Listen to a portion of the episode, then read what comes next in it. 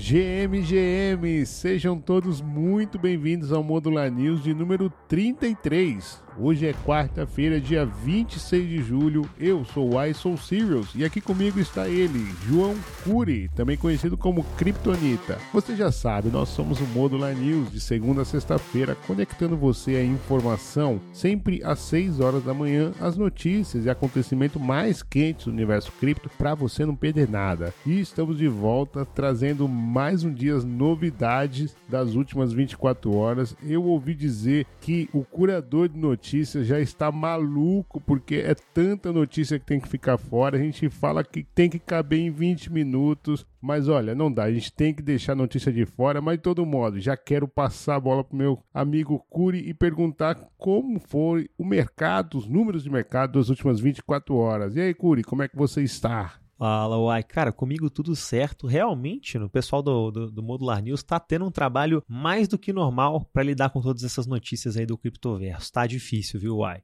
Agora no Bitcoin, cara, nas últimas 24 horas a gente tem uma leve alta de cerca de 0,2%, hoje ficando então na casa dos 29.230 dólares. Ether também com uma leve alta de cerca de 1% nas últimas 24 horas, hoje fechando então a casa dos 1.860 dólares. Agora trazendo então umas informações de mercado, uai.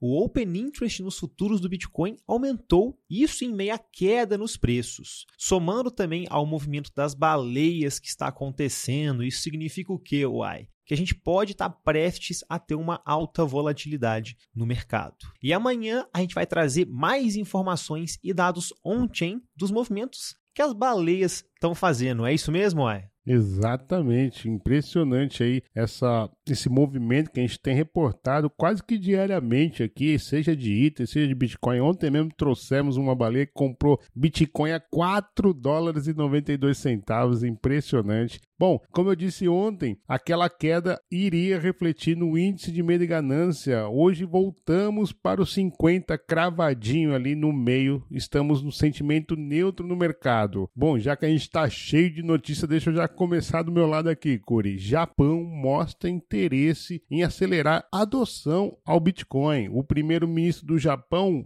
Fumio Kishida participou de uma conferência de criptomoedas no país, declarando seu apoio à adoção do Bitcoin. Segundo Kishida, Web3 é o novo capitalismo e o seu governo planeja evoluir com tecnologias promissoras como a blockchain, que possui a capacidade de revolucionar a estrutura tradicional da internet e gerar impacto significativo nas esferas sociais. Além disso, ressaltou o empenho do governo em aprimorar o cenário para promover promover o desenvolvimento da Web3. Vale lembrar, Curi, que o Bitcoin no Japão é meio de pagamento legal desde 2017 e que a FTX Japão foi a única subsidiária do mundo que manteve solvente durante o crash da corretora no ano passado. Afinal, lições foram aprendidas no hack da Mt.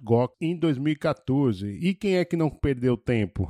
CZ. O CZ já se adiantou e disse que a Binance já se posiciona para conseguir autorização no país e pretende operar já em agosto, já que a Binance comprou uma corretora lá no Japão, então eles já movimentou os pauzinhos aí. Esse não perde tempo, mas que notícia bullish. Japão abrindo as portas é, confirmando ainda, né? O que a gente tem visto, né, Curi, é uma geopolítica da Web3, né? O pessoal está querendo a todo modo ali chamar a atenção para atrair o desenvolvimento da Web3. Bullish News, Curi bullish pra caramba, uai. Olha só o nível que as coisas estão chegando e lembrando também que estamos quase chegando ao halving do Bitcoin, então tá tudo se alinhando, né? Uai? Agora é deixar o tempo fazer o que ele faz de melhor e aos poucos tocando as coisas ali, mas não é de hoje que a gente vê com bons olhos o Japão nesse segmento de cripto como um todo. A gente até já conversou com o pessoal da Polkadot também, de algumas paratinhas que tem uma presença bastante forte lá no Japão e eu fico bullish com isso, viu, Ai? Vamos ver esses próximos passos aí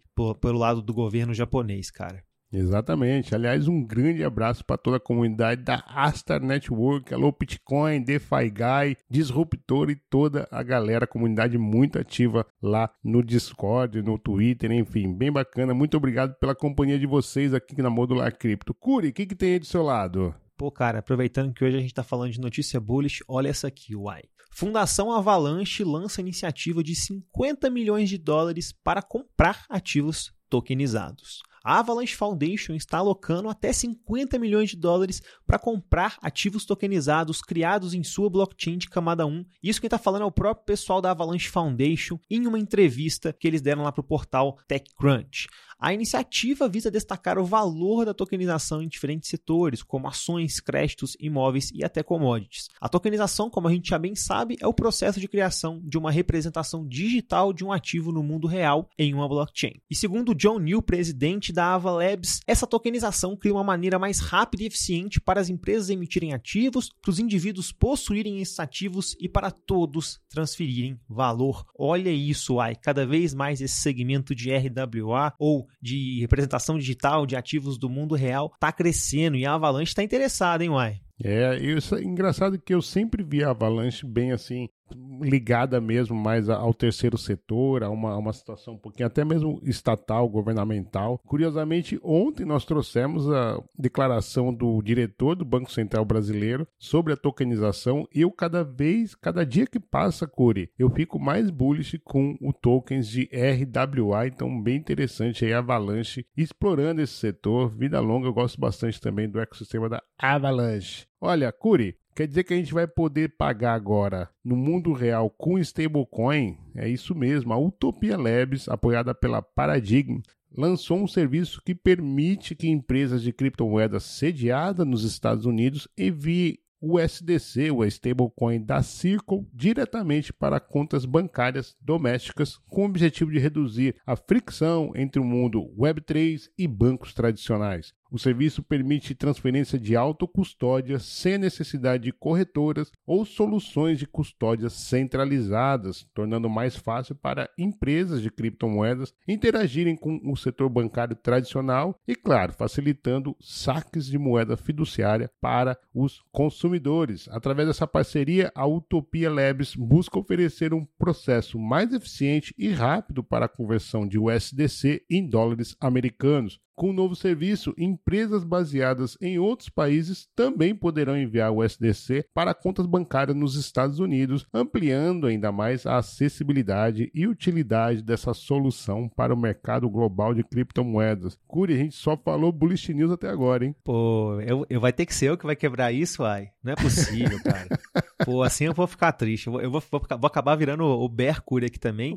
Mas antes, antes de puxar essa notícia, cara, que coisa legal da Utopia Labs aí. Muito interessante isso, acho, acredito que vai trazer grande facilidade, talvez até maior, maior facilidade e liquidez para grandes empresas aí, e também bastante massa ver serviços como esse acontecendo lá nos Estados Unidos, onde a gente sempre narra que as coisas não estão nada fáceis, né, Uai? Exatamente. Isso. Pô, eu vou, aproveitando então que eu vou ter que dar notícia ruim, né, Uai? Vou ter que contar para você que tem gigante despejando no mercado, viu, Uai? E essa gigante não é ninguém mais, ninguém menos que A16Z, cara, um dos maiores aí empresas de finanças do mundo. Isso porque a A16Z enviou cerca de 9.200 token maker, cerca de 9.7 milhões de dólares para a corretora Coinbase na última semana. De acordo com a empresa de dados Spot On Chain, o maior fundo de investimento cripto, a A16Z, fez esses envios ali do token de governança da MakerDAO, o token MKR, todos os dias na última semana, se aproximando então nessa quantia de 9,7 milhões de dólares que eu narrei para vocês aí. A empresa também observou que após os depósitos, o preço do token maker começou a cair consideravelmente. E aí, Uai, tive que jogar esse, esse balde de água fria no Modular News de hoje, né, cara? Pois é, curioso. Agora resta saber por que, que a A16Z está desistindo do token maker DAO, né? Por outro lado, também vi nessa mesma reportagem que outras baleias passaram a acumular maker, né? Então, realmente é um movimento aí curioso. Agora, eu fiquei bem é, intrigado aí com essa questão que a A16Z Crypto fez esse despejo aí do, do token maker. Enfim, vamos ficar de olho, mas se tem gente vendendo, tem gente também comprando. Bom, hoje eu sou Bullish Y. Eu vou trazer uma notícia bem legal aqui. E para falar de games, Curi, a empresa por trás do popular jogo de blockchain X Infinity, a Sky Mavis, fechou uma parceria com a coleção de tokens não fugíveis, NFT, CyberKongs, para criar um ecossistema de jogos mais abrangentes na blockchain Ronin. Além disso, anunciaram o desenvolvimento de um novo jogo interoperável que se integrará com as experiências existentes do Axie Infinity. A parceria busca impulsionar a retomada do interesse dos jogos da blockchain, oferecendo experiências únicas e recompensadoras para utilizadores da Web3. E aí, Curi, gostou dessa notícia?